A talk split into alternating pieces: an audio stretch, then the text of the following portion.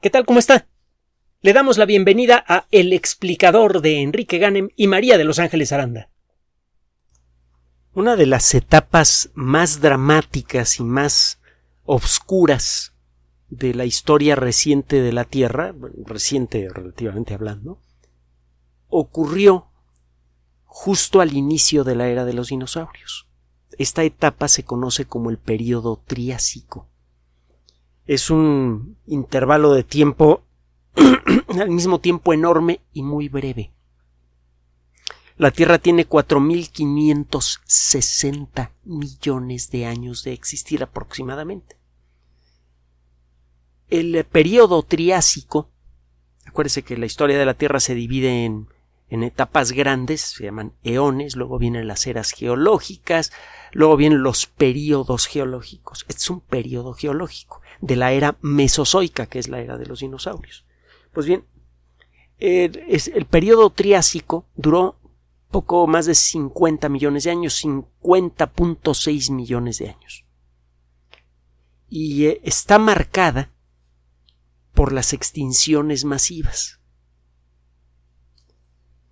Esta etapa en la historia de la Tierra comienza hace 251 millones de años, casi 252 millones de años, como, como consecuencia de la peor extinción masiva conocida en la historia de la vida.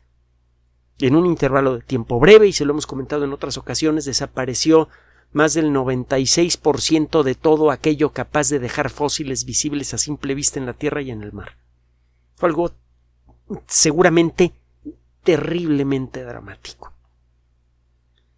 La causa aparentemente fue una serie de erupciones masivas que cambiaron el clima terrestre y generaron una cadena de, de eventos eh, que incluyeron la muerte de vegetales, la muerte de animales, la, eh, la contaminación de ríos y otras fuentes de agua potable.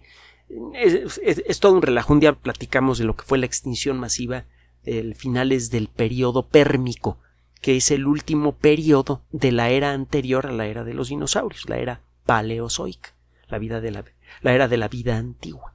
La era mesozoica, la era de la vida media, comienza entonces con el final de la era paleozoica, con este, esta terrible extinción masiva, y luego se inició esta etapa en la que una buena parte de la tierra firme del planeta estuvo sometida a un clima extremo. Durante el periodo Triásico, los eh, desiertos fueron bastante comunes, también hubo una etapa larga en la que parece que hubo grandes glaciares que venían y, y se iban con bastante frecuencia.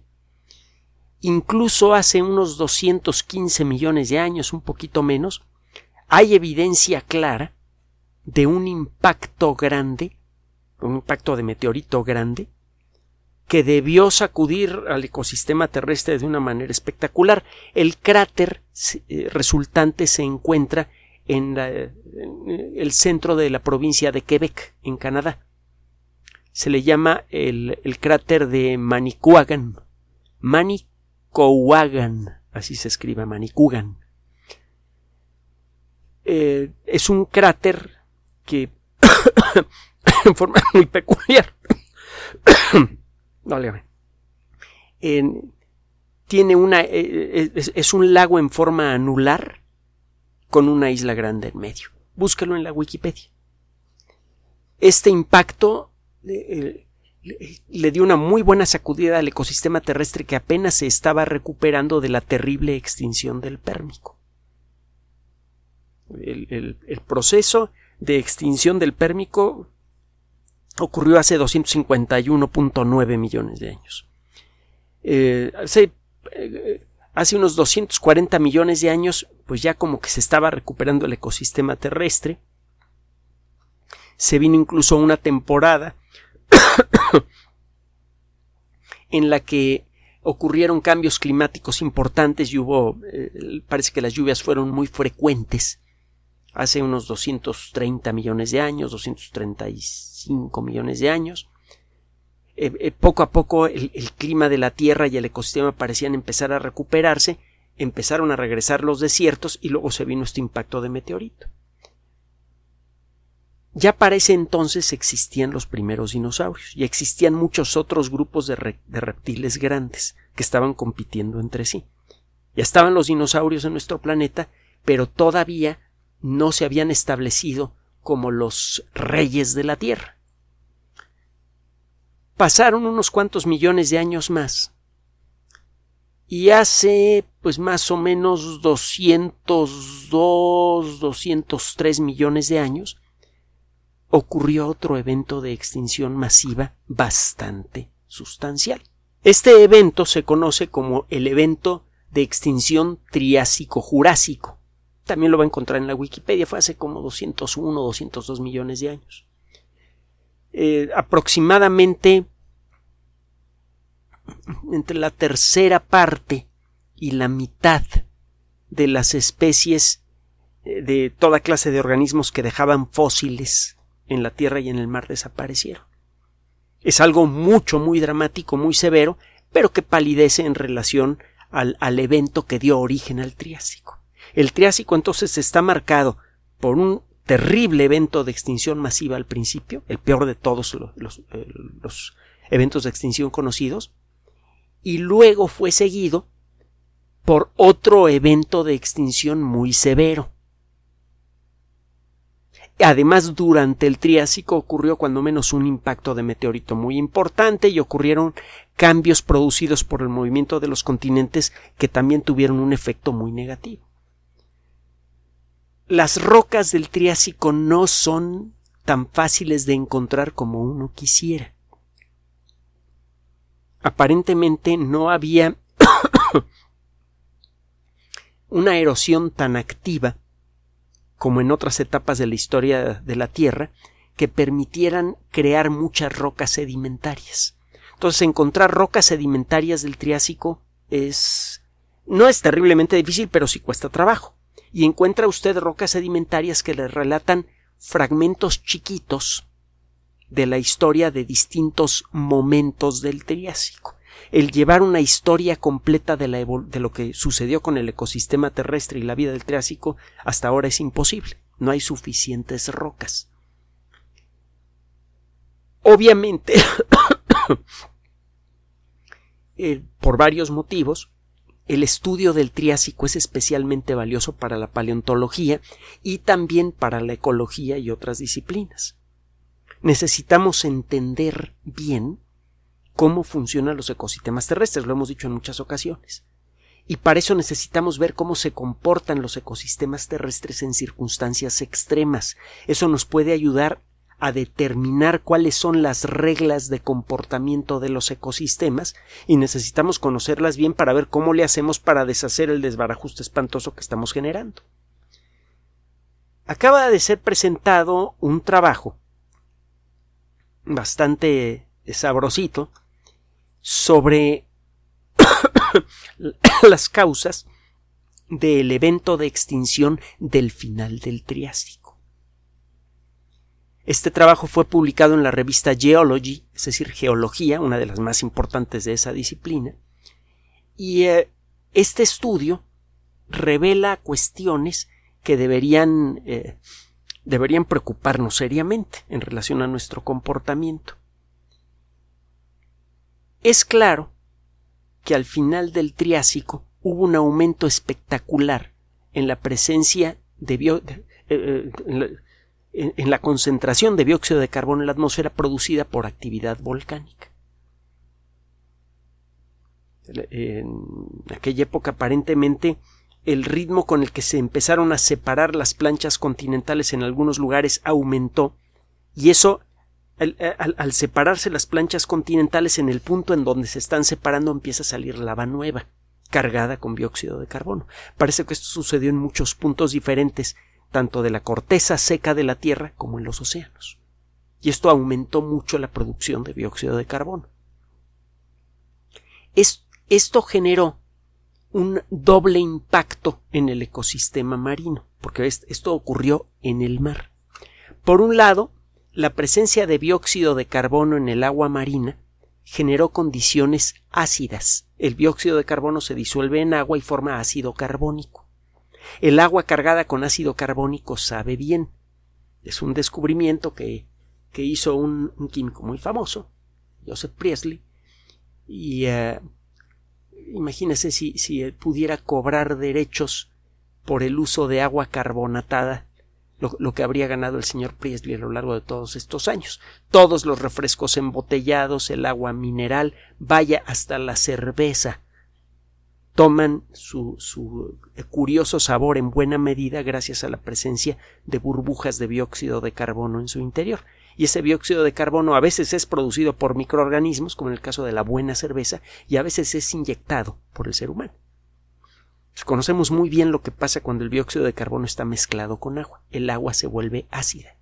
Ahora, el equilibrio del ecosistema marino depende en buena medida de la salud de una serie de microorganismos que se encuentran principalmente en los primeros 200 metros del mar contados a partir de la superficie. El famoso plancton.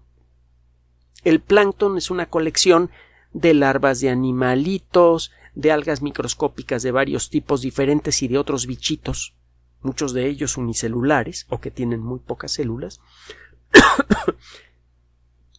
Estos organismos se reproducen activamente, sirven de, de, alimento a animales que a su vez sirven de alimento a otros animales. El, plancton es el origen de las cadenas alimenticias del océano.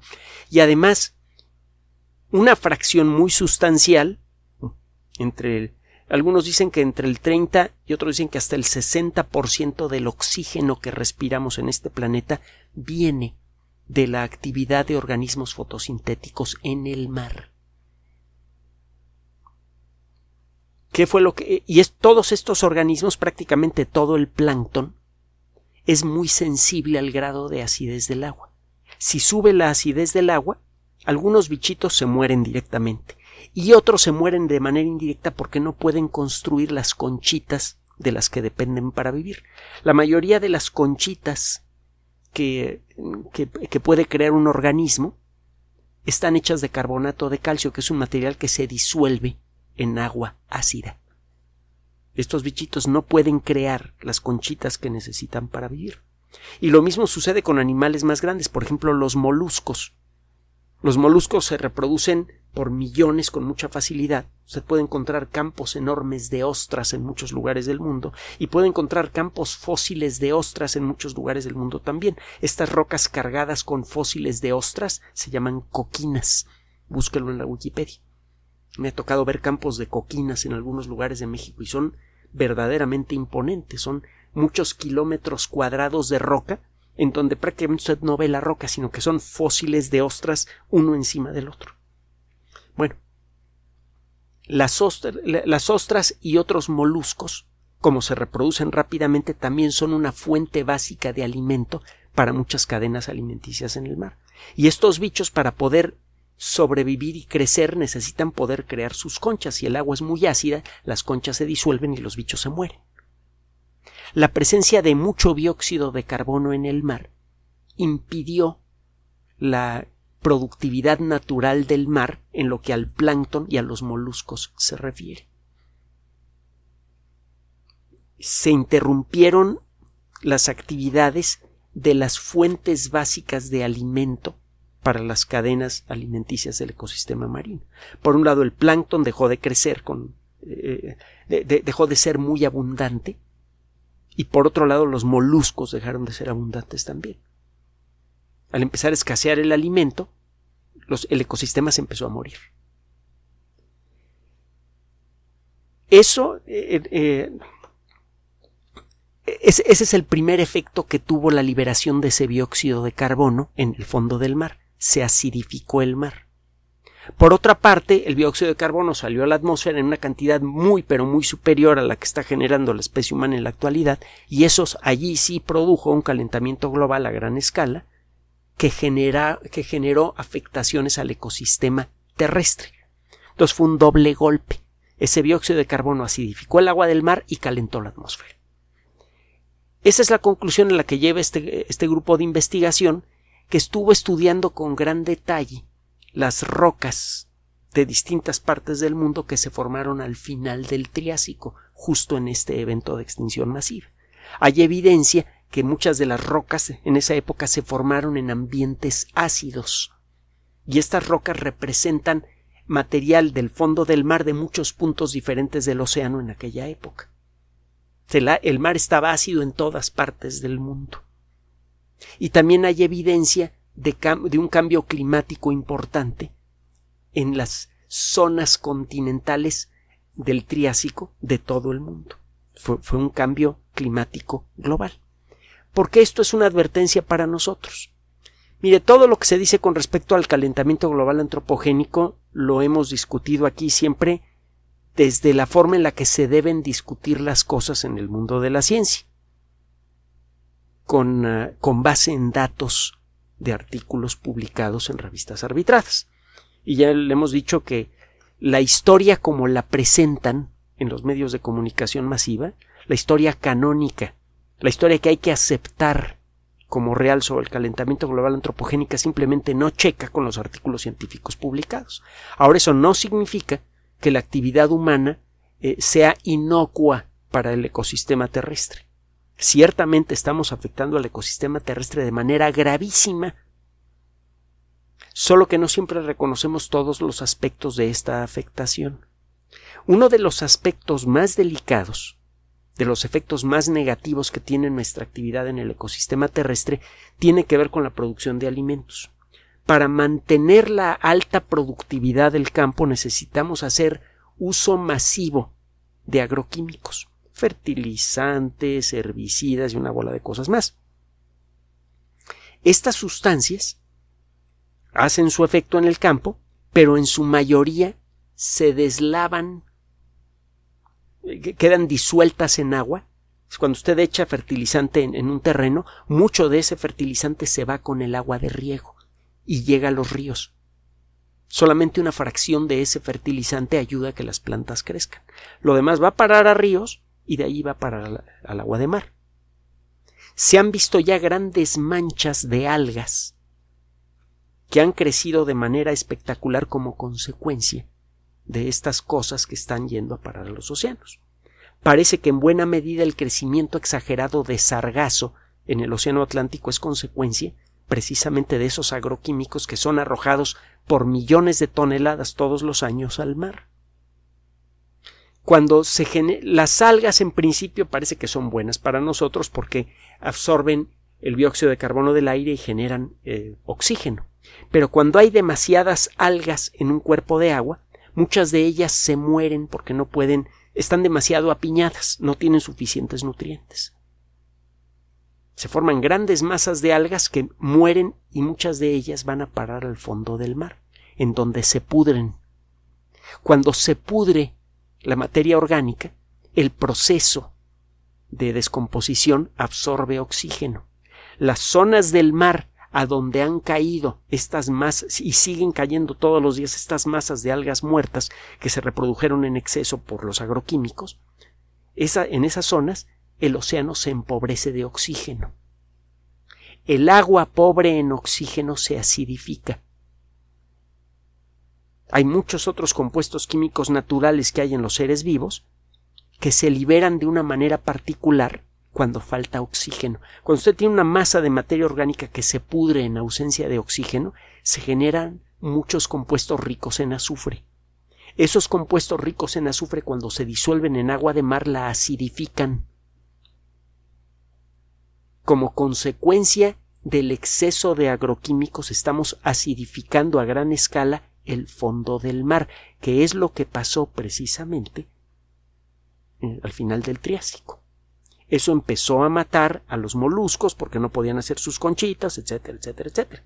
Y ese efecto de, de aumento del nivel de acidez está empezando a trasladarse hacia la superficie. Hay varias zonas del océano que ya se notan ácidas no tanto por el dióxido de carbono de la atmósfera que se está diluyendo en el agua de mar, sino más bien por la aparición, el, crecimiento en la cantidad de sustancias ricas en azufre que acidifican el agua del mar y que vienen del fondo como consecuencia de este proceso.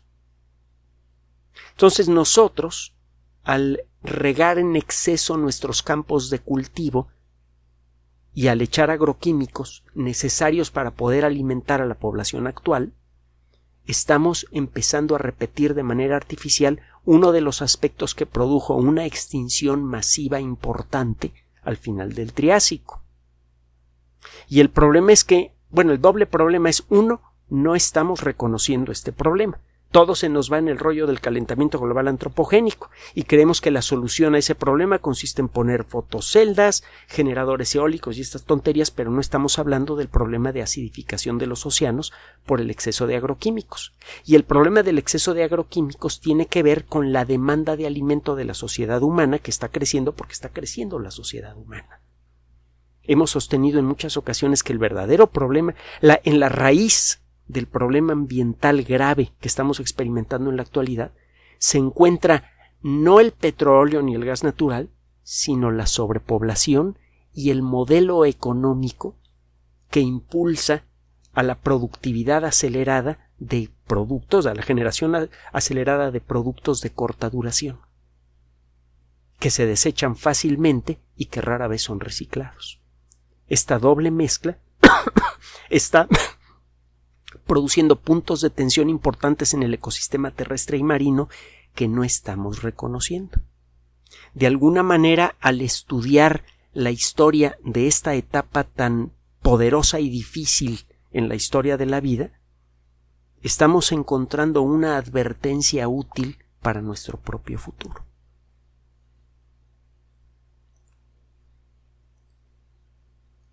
Gracias por su atención además de nuestro sitio electrónico www.alexplicador.net. Por sugerencia suya tenemos abierto un espacio en Patreon, el explicador Enrique Ganem, y en PayPal, el explicador patrocinio por los que gracias a su apoyo sostenemos este espacio. Puede usted descargar gratuitamente estos audios en formato MP3 en Spotify y en iTunes como El Explicador sitio oficial y en SoundCloud como El Explicador y con formato de video en YouTube en El Explicador sitio oficial. Recuerde nuestras redes sociales de siempre, Twitter Enrique-Ganem y en Facebook Enrique Ganem sitio oficial, El Explicador y los grupos que usted ya conoce. Finalmente, El Explicador siempre somos María de Los Ángeles Aranda y Enrique Ganem. Gracias.